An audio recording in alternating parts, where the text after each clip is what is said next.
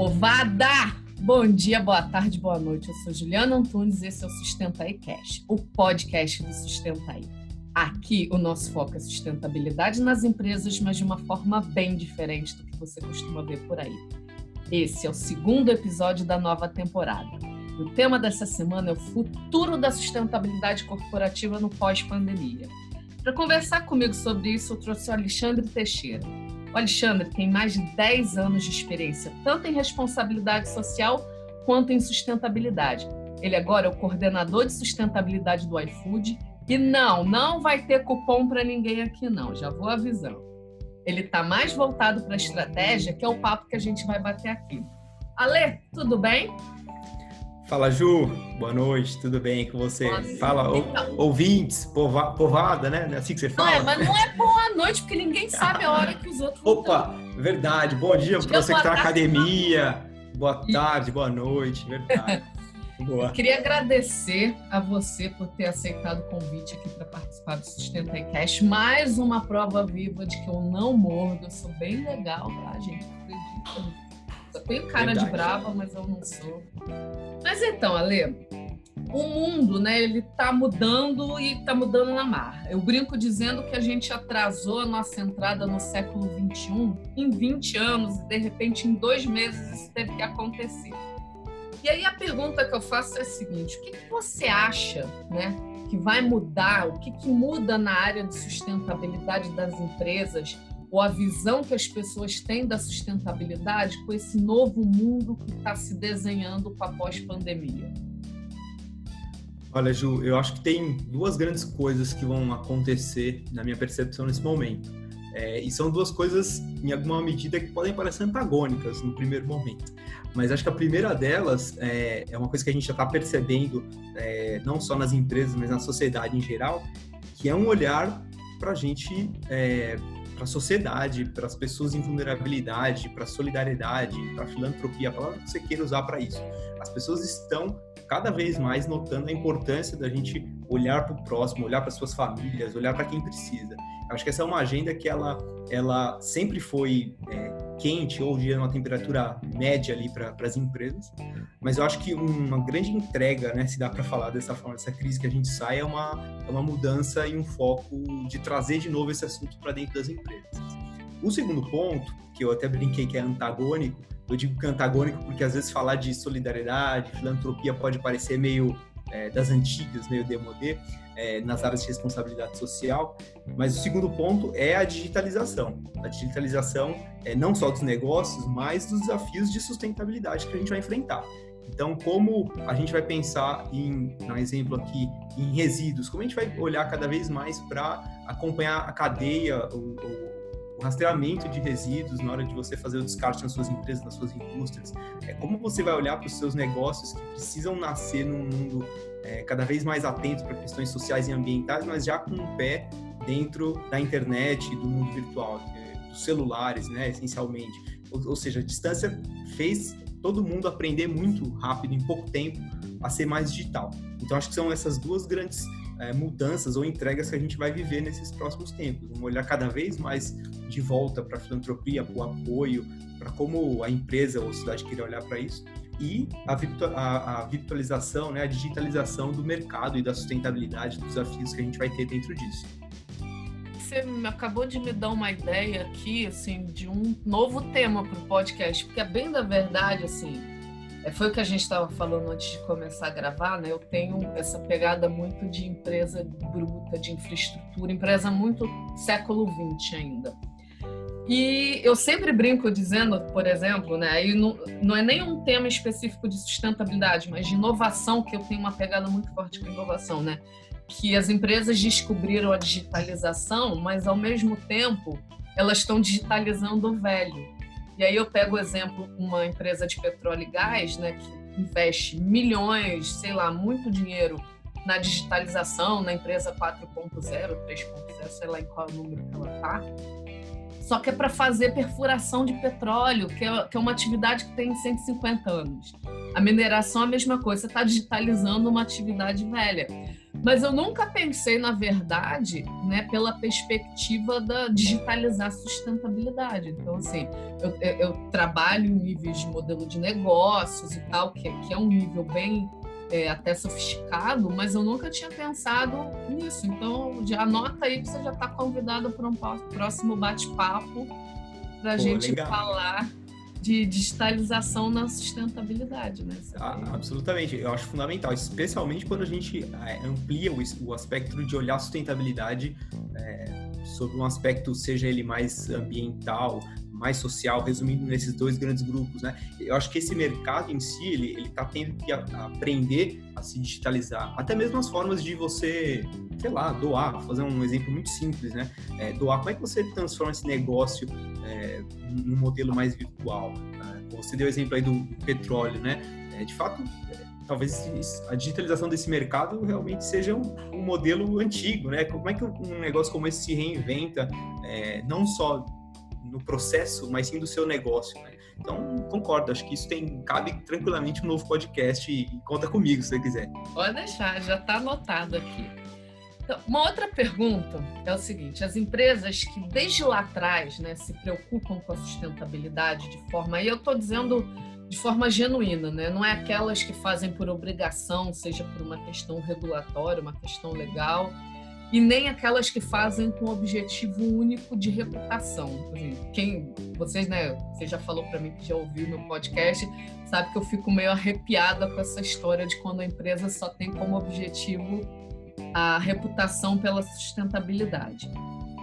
Mas eu estou falando assim, essas empresas que lá, desde lá atrás, elas têm uma preocupação com a geração de valor, né? sustentabilidade pela ótica da geração de valor nesse novo mundo aí que a gente está começando a desenhar, a gente ainda está numa tentativa e erro, mas a gente está caminhando para um mundo novo. Você acha que esse tipo de empresa leva vantagem nessa proposta né, de, de, desse mundo pós-pandemia, em que a gente está resgatando valores antigos, né?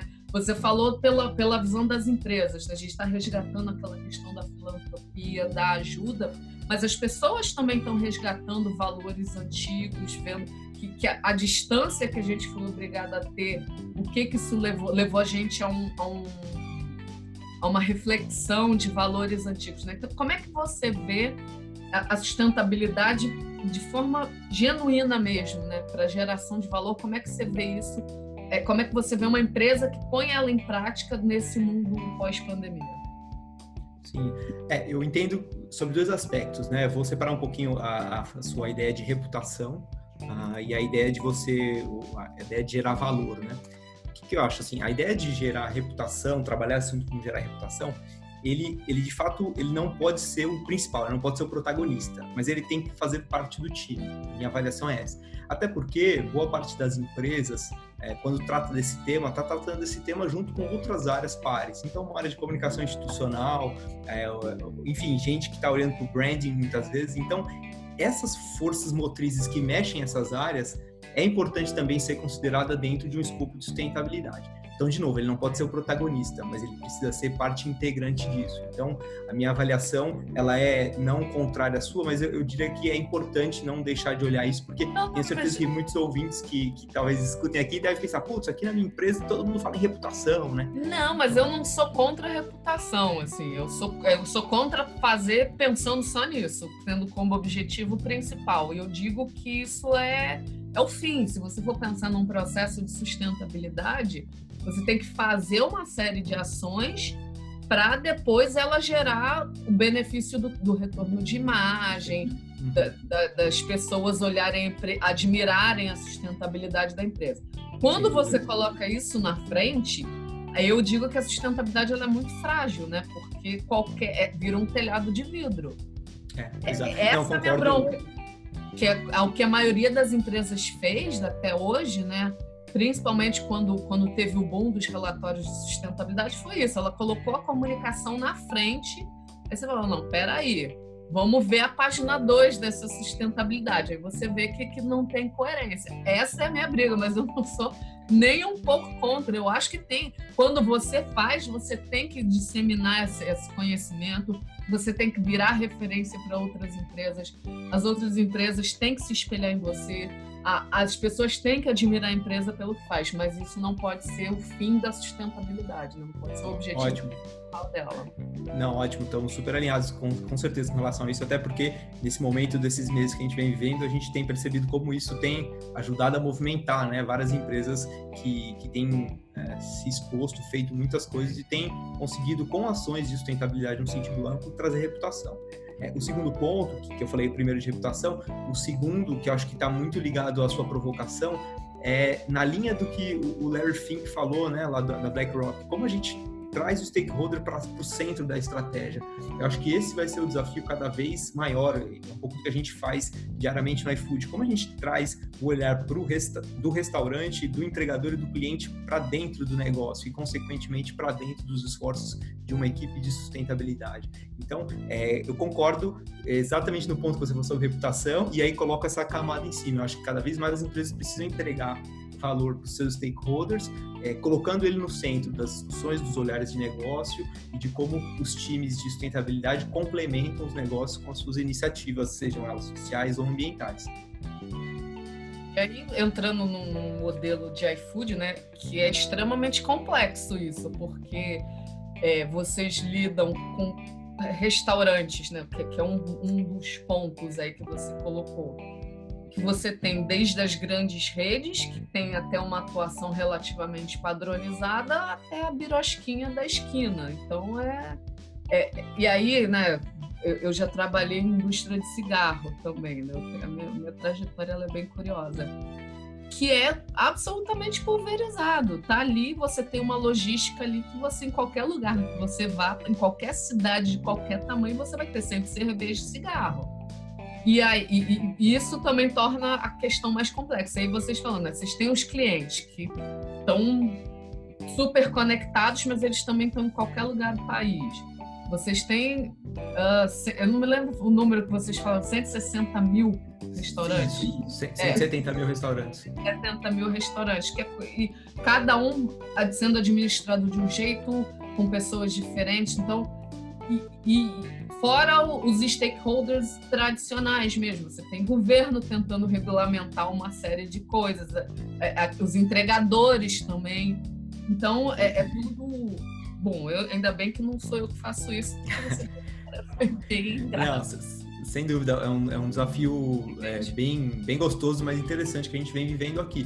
Você deu, acho que, ótimos exemplos de como os nossos stakeholders são, não são padronizados, né? Então, dá um exemplo aqui, sei lá, uma empresa, uma mineradora, óbvio que ela tem desafios enormes, né? Mas quando ela está falando de alguma ação mais territorial, muitas vezes o foco dela é atuar naquela cidade, fazer atividades ali de, sei lá, voltadas para uma licença social para operar ali dentro. Quando a gente fala de restaurantes, é exatamente esse ponto que você falou. É, como é que a gente encontra as dores que conectam desde a grande rede até, como você deu exemplo, né, a birosquinha aqui da esquina, é, que dependem de um, de um trabalho de delivery, de uma operação de delivery, ainda mais nesses tempos que a gente está vivendo. E como a gente encontra as dores incomuns entre eles, muitas vezes não são muitas, mas certamente eles têm grandes desafios que eles compartilham em comum, como por exemplo gestão dos seus negócios, enfim, e que uma empresa como o iFood pode entrar e, e, ajudar esses restaurantes nos seus negócios, a manterem esses negócios vivos por mais tempo. Esse é um desafio do Brasil, na verdade. Né? Se você pega dados do Sebrae, você vê que é, muitos pequenos negócios morrem com às vezes menos de dois anos. É, são números Ai, tristes, assim. É. Pois é. E para entregadores é a mesma coisa. A gente tem uma capilaridade enorme pelo Brasil, gente que está entregando do Iapoque ao Chuí, literalmente, né? O iFood, só o iFood está em mais de mil cidades, mas muitos deles é, têm grandes desafios que são muitas compartilhados, né? É, como a gente consegue fazer com que a experiência dele utilizando a plataforma seja é, a melhor possível, é, como a interação dele com o restaurante pode ser a, a, com menos fricção, com menos problema, é, como, como o consumidor pode ajudar, por exemplo, dando uma gorjeta para esse entregador, seja ele de São Paulo ou de qualquer outro estado. Então, é, as discussões que a gente tem feito dentro do time, especialmente aqui dentro do time de sustentabilidade, passam muito por isso, assim, de entender quais são os desafios que não são é, olhados pelo business, ou seja, o meu time comercial, os times de logística já resolvem esse problema, mas que a gente pode entrar e apoiar o business a resolver e tornar a vida desses parceiros melhores. Geração de valor, né? Exatamente isso que a gente estava falando antes, né? Absolutamente. Uhum. E aí entrando, assim, já finalizando, né? Porque eu disse, é ficar com gostinho de quero mais aqui. Não é papo de três horas, não. São muitos papos de 20, 30 minutos. É isso aí, tem muita gente boa para ser entrevistada ainda. Não, e tem, é para deixar com esse gostinho de quero mais mesmo. Porque a pessoa fala, Pô, quando ele voltar, eu vou ouvir de novo. E aí, finalizando, Ale, é, entrando mais nessa questão tecnológica mesmo, né? A gente estava conversando um pouquinho antes. Se a gente for pensar no que é feito de sustentabilidade hoje, né, o modelo, os grandes frameworks, as grandes metodologias, a maioria das ações dela é voltada para o modelo industrial, né? Foi o que eu disse lá no início. A gente até dois meses atrás estava no século XX ainda, que é uma economia industrial.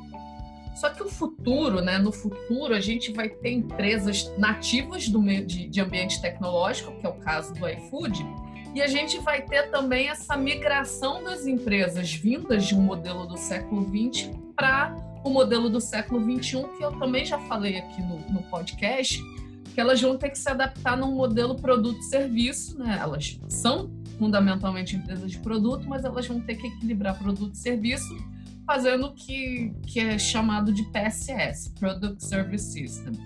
E aí eu pergunto para você, né? É, eu não tenho experiência no setor de tecnologia, então a sua resposta vai ser também uma novidade para mim. Qual o papel da sustentabilidade dentro desse modelo? Né? Você que trabalha numa empresa nativa do século XXI, né? o que é sustentabilidade para uma empresa de tecnologia que ela tem essa infinidade de stakeholders, mas se você for pensar, né, ela não entrega, ela não produz comida, ela não entrega comida, ela só faz a conexão de quem faz, de quem produz, de quem entrega, de quem quer comprar por meio da tecnologia. É, eu, eu entendo que os desafios, e a gente está literalmente construindo isso, eu acho que é, eu tenho muito orgulho de dizer que a gente está numa fronteira mesmo de discussão desse assunto. Eu mesmo estou no iFood há um ano e três meses e eu considero que as empresas de tecnologia, lógico, generalizando aqui, muitas delas estão começando a construir as suas áreas é, de sustentabilidade, ou o nome que seja agora ou nesses últimos tempos. Então a gente está literalmente aprendendo muito sobre isso. Mas eu, eu vejo é, dois grandes é, características que a gente vive lá dentro que é muito é muito nativa do ambiente digital que a gente está tendo que aprender na marra, assim, né? Pra gente, eu também venho de mundos industriais, né? Trabalhei em farmacêutica, trabalhei em empresas de bens de capital. É, o, o, primeiro é toda a iniciativa que a gente imagina, ela precisa já começar no dia zero dela sendo escalável. Não adianta pensar numa solução, por exemplo, ah, eu vou fazer para os restaurantes de Pinheiros, em São Paulo, que eles super adoram sustentabilidade. Não adianta. Se a gente pensar dessa forma, pensar pequeno pensar sem escala, não vai adiantar. Então, os nossos desafios eles têm que ser sempre muito pautados por essa ótica. E um segundo ponto que, que acho que diz muito, a respeito, muito mais respeito sobre a forma com que a empresa trabalha e ela opera é foco. Esse é um desafio muito grande, assim, que de fato a gente aprende literalmente no, no dia a dia a mudar o nosso mindset sobre isso que é uma, é uma frase até clássica, né? Que eles falam que startups elas morrem afogadas e não de sede, ou seja, a quantidade de ideias que é possível fazer quando você tem um aplicativo na mão, quando você tem um time de desenvolvimento, são mil ideias. Nossa, dá para fazer coisas animais. É, só que se você não sabe focar naquilo que te dá escala, naquilo que o usuário consegue perceber, é, ou seja, jornada de, de consumidor, percepção de consumidor sobre mudança de comportamento, seja ambiental ou social, e foco, não anda dar um exemplo disso, de como a gente está fazendo ali dentro, é, dentro do aplicativo. A gente lançou há seis meses atrás, mais ou menos, um ambiente de doação. Doação não é nada inovador, o iFood não está inovando nisso. Mas qual que é o nosso desafio? A gente precisa fazer uma solução que seja escalável, qualquer consumidor no Brasil inteiro consegue doar é, dentro do aplicativo. Ela precisa ser simples, ou seja, a pessoa tem que doar de forma muito rápida, que é uma grande dor hoje de um doador no Brasil. É, e a gente tem que focar, ou seja, eu, eu, vou ficar criando mil campanhas, eu vou focar em uma grande campanha, eu vou ter um grande parceiro.